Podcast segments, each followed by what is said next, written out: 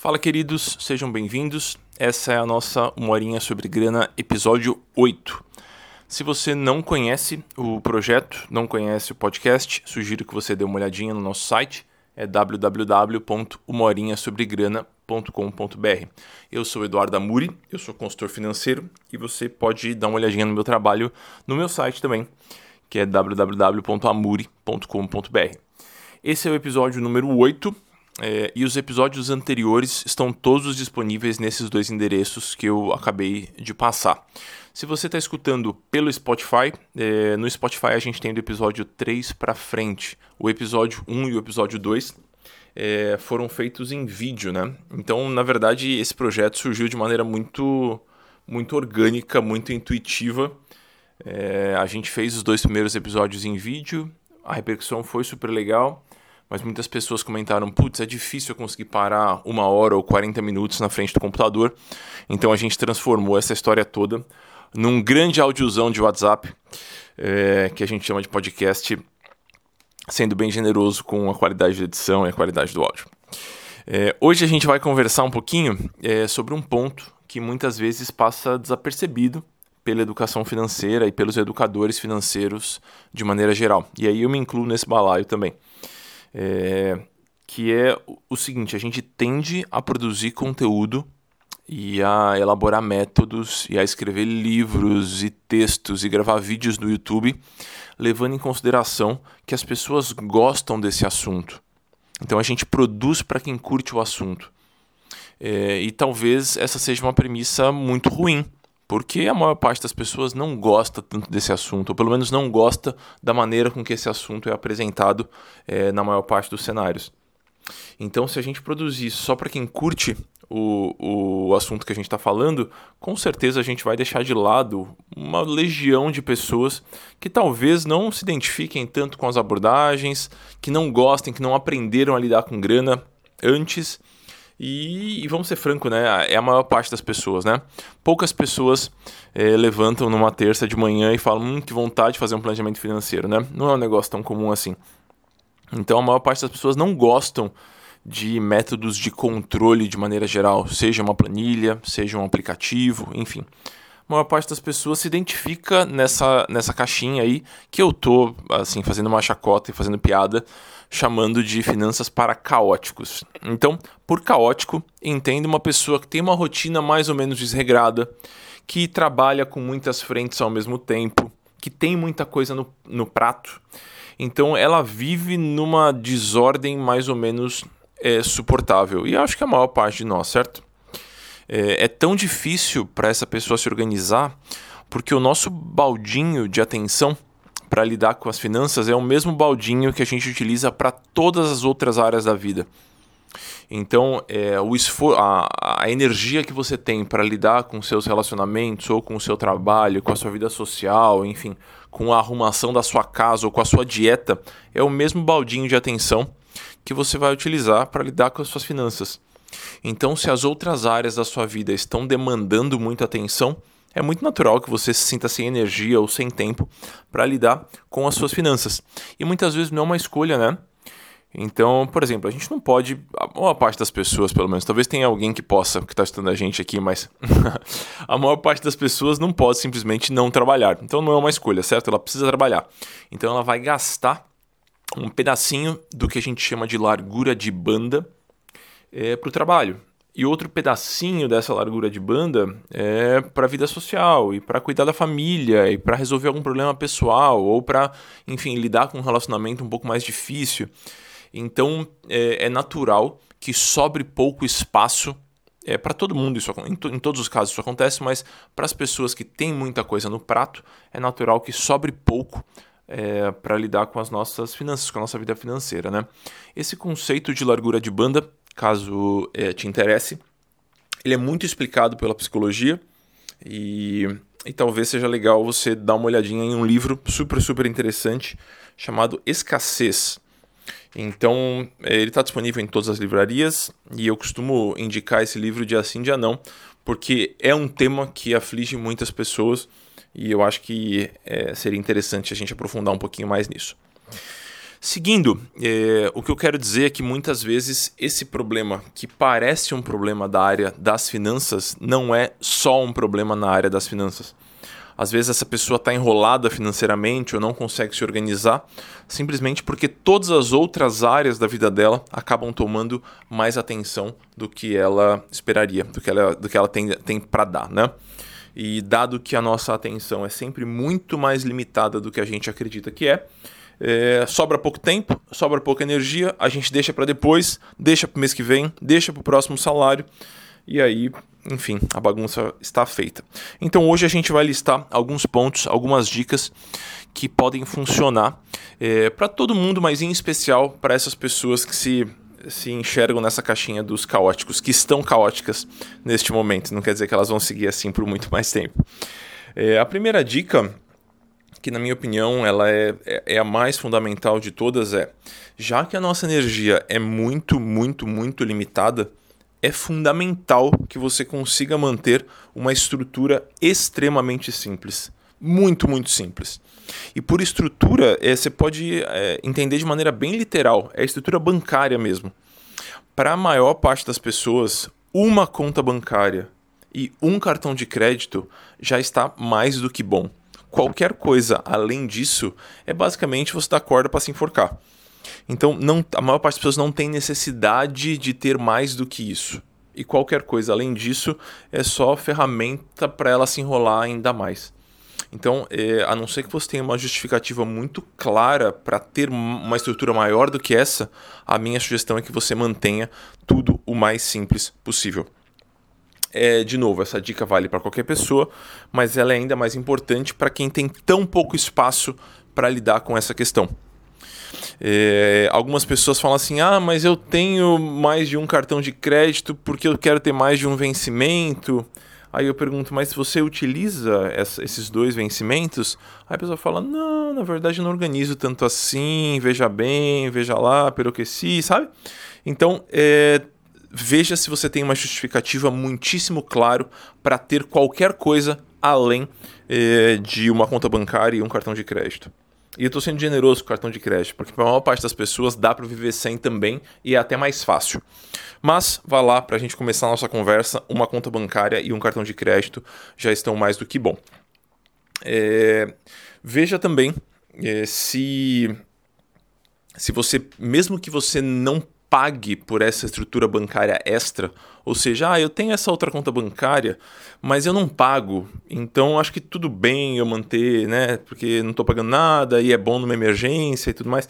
Olha, por mais que você não pague, é, ter essa, o simples fato de você ter essa conta bancária extra já te faz pensar nela, mesmo que você acredite que não.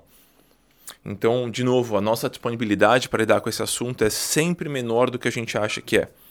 Então, mesmo que você não pague nada, minha sugestão é que você elimine. E se por um acaso você precisar de outra conta bancária em outro momento, eu garanto que você vai conseguir abrir essa conta bancária em coisa de um dia.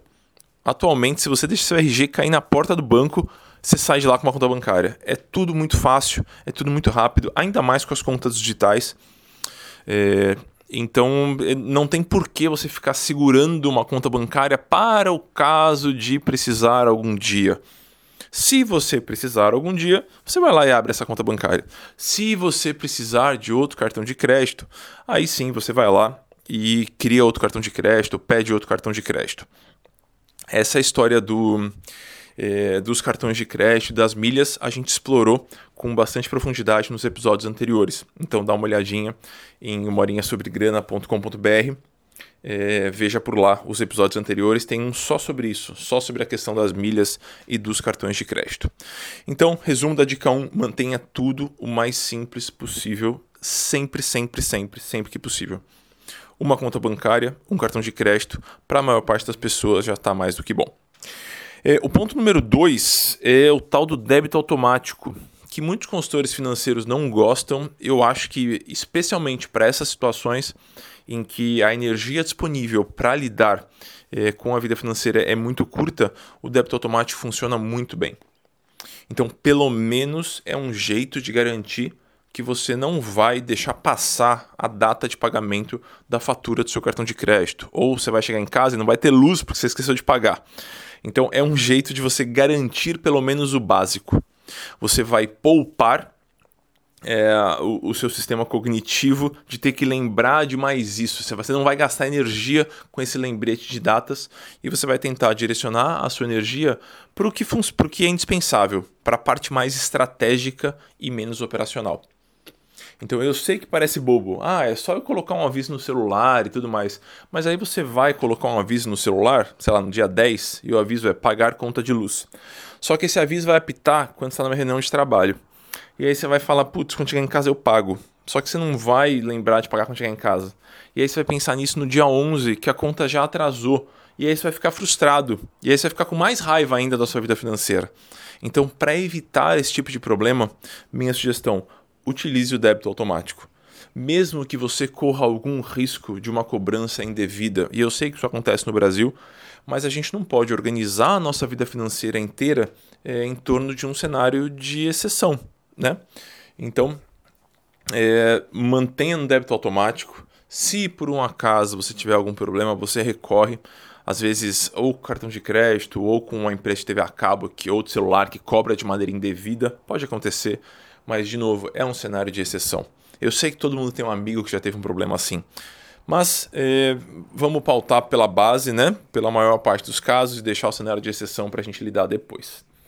Então, esse seria o meu segundo ponto, né? Manter o débito automático em dia, tudo organizadinho. De certa forma que, mesmo que você não pense sobre isso durante o mês, as contas serão pagas. Beleza? E o, o terceiro ponto, que na minha opinião é o mais importante, né? É uma sugestão de, de planejamento financeiro, de jeito de organizar as finanças. Eu usualmente trabalho eu inicio, né, eu forneço uma base para os clientes e para os alunos é, que eu costumo chamar de fotografia e quadrantes. Então é um jeitinho de organizar a nossa vida financeira e é um planejamento semanal. Ele demanda, vai, umas duas, três horas para fazer a primeira vez e a partir daí uns 15, 20 minutos por semana para manter a coisa atualizada. Eu acho que é um tempo muito justo é, em troca do benefício que você vai ter de ter as suas contas todas organizadas, enfim, a vida toda ajeitadinha. Mas muitas pessoas não conseguem seguir. Então, a gente vai se aproveitar de algumas coisas desse método que eu costumo propagandear por aí, e é o método que está no Dinheiro Sem Medo, que é meu primeiro livro. É, e ao invés de criar a fotografia e os quadrantes, que são os dois exercícios que compõem esse método, eu vou sugerir um outro jeito, é, que não precisa de aplicativo, não precisa muito de papel e caneta, ele não precisa de basicamente nada. Você vai precisar só sentar um pouquinho e pensar, e a partir daí dá para você seguir sem apoio basicamente nenhum. Beleza? Então é um método que não é completinho como os outros, ele não oferece tantas informações é, como os outros métodos, mas é, você consegue implementar com um esforço mínimo e entre ter este método, que não é perfeitinho, e não ter nada, com certeza esse método é muito melhor. Então é, é bem simples. Você vai basicamente cravar três datas no seu mês. Então, o dia 10, o dia 20 e o dia 30. Ou dia 5, o dia 15 e o dia 25. É datas mais ou menos espaçadas. Talvez 10 dias de intervalo seja uma boa. É, e você vai tentar entender quanto dinheiro você costuma ter na sua conta bancária nessas datas. Então você vai precisar elaborar frases mais ou menos assim, ó, dia 10 eu costumo ter mais ou menos 300 reais na conta, dia 20 eu costumo ter mais ou menos 500 reais na conta, e dia 30, que é o dia do salário, eu costumo ter mais ou menos 2 mil reais na conta. Então você vai tentar é, intuir o quanto você costuma ter todo dia 10, todo dia 20, todo dia 30. Se por um acaso você não conseguir dar esses chutes, recorra ao extrato. Abre o extrato, dá uma olhadinha nos últimos dias 10, nos últimos dias 20 e nos últimos dias 30. Então você vai tentar eh, elaborar frases literalmente parecidas como essa. Então, ah, dia 10 eu costumo ter tanto, dia 20 eu costumo ter tanto, dia 30 eu costumo ter tanto. Tudo o que você precisa fazer para manter esse, esse planejamento financeiro mais ou menos no trilho é dar uma olhadinha no seu extrato bancário nesses respectivos dias. Então, é, vai funcionar mais ou menos assim: ó. ah, eu, eu sei que no dia 10, para as contas estarem mais ou menos no lugar, eu preciso ter 500 reais na conta. Aí você vai olhar o seu extrato no dia 10 e você vai olhar se tem mais ou menos do que 500 reais. Se tiver menos do que 500 reais, você já sabe que precisa dar uma segurada nos próximos tempos. Pelo menos até o dia 20 ali ou até o próximo salário. Se você tiver mais do que 500 reais, você sabe que você está com a coisa mais ou menos no prumo. E que talvez dê para seguir dessa forma mesmo, e enfim, que está tudo certo. É, existe um, uma certa um refinamento aí, uma certa consciência. Então, ah, eu vi que eu posso gastar um pouquinho mais, ou eu vi que eu preciso gastar menos, isso é legal, mas o principal ponto dessa brincadeira é que você automaticamente se condiciona a gastar menos ou gastar mais, e isso é bom. Então, se você está acostumado a ver 500 reais todo dia 10 na sua conta, e agora você olhou no dia 10 e tem, por exemplo, 300, ou seja, tem menos do que você esperava, é automático, é inconsciente que você vai ser mais criterioso com os seus gastos dali para frente. Não importa se você é desleixado com as suas finanças ou se você detesta o assunto, o fato é, você achava que teria todo dia 10, 500 reais e agora tem menos do que isso. Então é um jeito de você influenciar suas próprias decisões com pouquíssimo esforço. Então veja, é, imaginei que teriam 500 reais, agora tem menos, então preciso de alguma forma ser mais criterioso com os meus próximos, com meus próximos gastos, né, com os próximos dias. Se por um acaso tiver mais, é natural que você seja um pouquinho mais permissivo. E isso é ótimo também. Né? A gente não está aqui para sofrer com a vida financeira o tempo inteiro, né? Então, se tem mais do que você achava que teria, maravilhoso. Você pode gastar um pouco mais, você pode se dar alguma, algum prêmio por conta disso. Eu gosto bastante é, de trabalhar com essas pequenas recompensas, é, porque eu acho que essa figura do, da pessoa turrona, sabe, brava, muito ranzinza, criteriosa com as próprias finanças, que não quer gastar nada, que é muito dura consigo mesmo, no geral ela não se sustenta.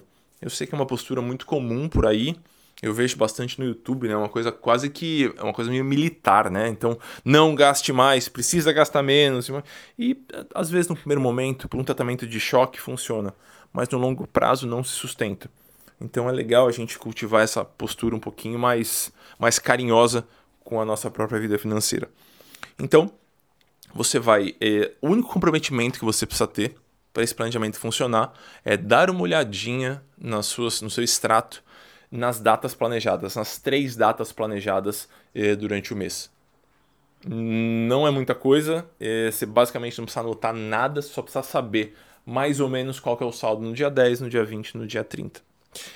Quando eu proponho eh, isso para os clientes, eh, são clientes que já declaradamente já testaram e declaradamente não curtiram é, um acompanhamento um pouquinho mais refinado, seja com uma planilha, seja com o método dos quadrantes, papel e caneta, enfim, um aplicativo. Então é, é comum que eles levantem algumas objeções. Por exemplo, ah, mas eu utilizo cartão de crédito, dá para fazer com cartão de crédito? Dá para fazer com cartão de crédito. Não é tão efetivo, porque o cartão de crédito, de certa forma, mascara o que a gente chama de dor do pagamento. Então, se você está interessado pelo tema, dá uma olhadinha nas edições anteriores do podcast que eu explico com mais calma. Mas dá para fazer esse mesmo método com o cartão de crédito, só que ao invés de utilizar, é, de dar uma olhada no seu extrato nos dias 10, 20 e 30, o que você vai fazer é dar uma olhada na sua fatura do cartão. E aí você vai criar algumas frases do tipo: Ah, todo dia 10 a fatura do meu cartão tem que estar mais ou menos em X. Todo dia 20 ela tem que estar mais ou menos em Y, todo dia 30 ela tem que estar mais ou menos em Z. Então, ao invés de acompanhar o extrato, você vai acompanhar a fatura do seu cartão de crédito. Funciona também. É menos efetivo, pelo que eu já experimentei com os clientes, com os alunos, mas funciona também. Então veja, não é um planejamento super refinado, não é maravilhoso, você não vai conseguir colher é, todos os benefícios que, na minha visão, um bom planejamento traz. Mas já é melhor do que não ter nada, do que estar simplesmente solto no caos. Então é como se fosse um esforço mínimo que, na minha visão, gera um retorno que é interessante. Então você consegue acompanhar a sua vida financeira com três olhadinhas no extrato ou na fatura do cartão de crédito. Se você for utilizar esse jeitinho no cartão de crédito, certifique-se de estar concentrando as suas despesas no cartão de crédito. Caso contrário, você vai olhar a fatura do cartão de crédito e não vai olhar o seu extrato, e no extrato estão caindo coisas também. Então veja bem como é que você vai organizar. O ponto é, do local é, que está servindo de base para sua vida financeira, seja a conta bancária, seja o cartão de crédito, você precisa ter um certo acompanhamento e esse acompanhamento pode ser feito com base em três marcos, que são três dias do mês nos quais você vai dar uma olhadinha é, para esse, é, para esse fluxo financeiro, né? seja no extrato, seja na fatura. Então, com esse métodozinho simples, eu expliquei para vocês aqui em coisa de 5 minutos, 7 minutos, é, você consegue ter um certo ganho que não está presente é, se você não utilizar nada, né? Então, se você simplesmente é, fazer uma planilha num mês e aí fica três meses sem fazer, ou então faz a planilha e não olha para não olha para ela durante o mês, não vai servir para muita coisa. Então, esse jeitinho que muitas pessoas é, fazem, que é basicamente chegar no dia 3 e olhar tudo que gastou, ele é um jeito extremamente ineficiente. Por quê? Porque você só olha para o passado. Planejamento financeiro que só olha para o passado não serve para nada. Então a gente faz o planejamento para, de certa forma, afetar e guiar as nossas decisões daqui para frente. Então, planejamento financeiro a gente faz para frente. Vez ou outra, é interessante a gente levar em consideração a base histórica que a gente já criou. Então dá uma olhadinha qual que é o nosso comportamento de gastos em épocas que já passaram. Mas planejamento financeiro, assim, via de regra, é eu preciso olhar para frente e eu preciso que esse planejamento me ajude a tomar melhores decisões. Então, se você faz uma planilha no dia 30 e essa planilha basicamente lista os gastos do mês que passou, Primeiro que é um porre de fazer, é super chato ficar olhando extrato e conciliando. Ah, eu tinha 3 reais aqui, mas no extrato aparece 4. O que está acontecendo? Então é muito chato e serve para pouca coisa. Então, entre fazer essa análise, é, essa planilhona do que passou e construir esse métodozinho simples, super rudimentar, de olhar para sua conta bancária três vezes por mês, para de certa forma definir as decisões que você vai tomar dali para frente, com certeza essa segunda opção é muito melhor. Beleza? Tem outras coisas que você pode acrescentar nessa, nessa brincadeira que são muito simples e que geram um benefício muito grande. A primeira delas, na verdade a mais importante delas, que eu canso de falar em todos os lugares, se você me segue no Instagram, com certeza você já me viu é, falando sobre isso por lá, nas perguntas e respostas que eu faço toda segunda-feira. É, você pode agendar uma transferência recorrente para qualquer tipo de poupança. Então, ao invés de você entrar numas de falar, ah, não, então eu vou guardar o que sobrar esse mês. Ou então, ah, eu vou guardar 200 reais que eu vou tirar da minha conta corrente no dia 30. É, ao invés de fazer esses compromissos com o seu eu do futuro, que geralmente não funcionam, a minha sugestão é que você deixe agendada de maneira automática e de maneira recorrente uma transferência para sua poupança, para sua conta de investimentos ou para sua corretora todo dia X. Então, vamos por um, uma pessoa que ganha dois mil reais por mês e ela está pensando, putz, é, não consigo guardar muito dinheiro por mês. Eu geralmente acho que vai sobrar, mas não sobra. E aí, quando eu vou ver, eu estou apertada. É, a minha sugestão é: vamos supor que essa pessoa recebe salário no dia primeiro. No dia 2, ela deixa agendada todo dia 2, dá para fazer isso no próprio internet banking. Todo dia 2 vão sair da, vão, vai sair da conta corrente dela o valor de 200 reais ou 100 reais, 150 reais.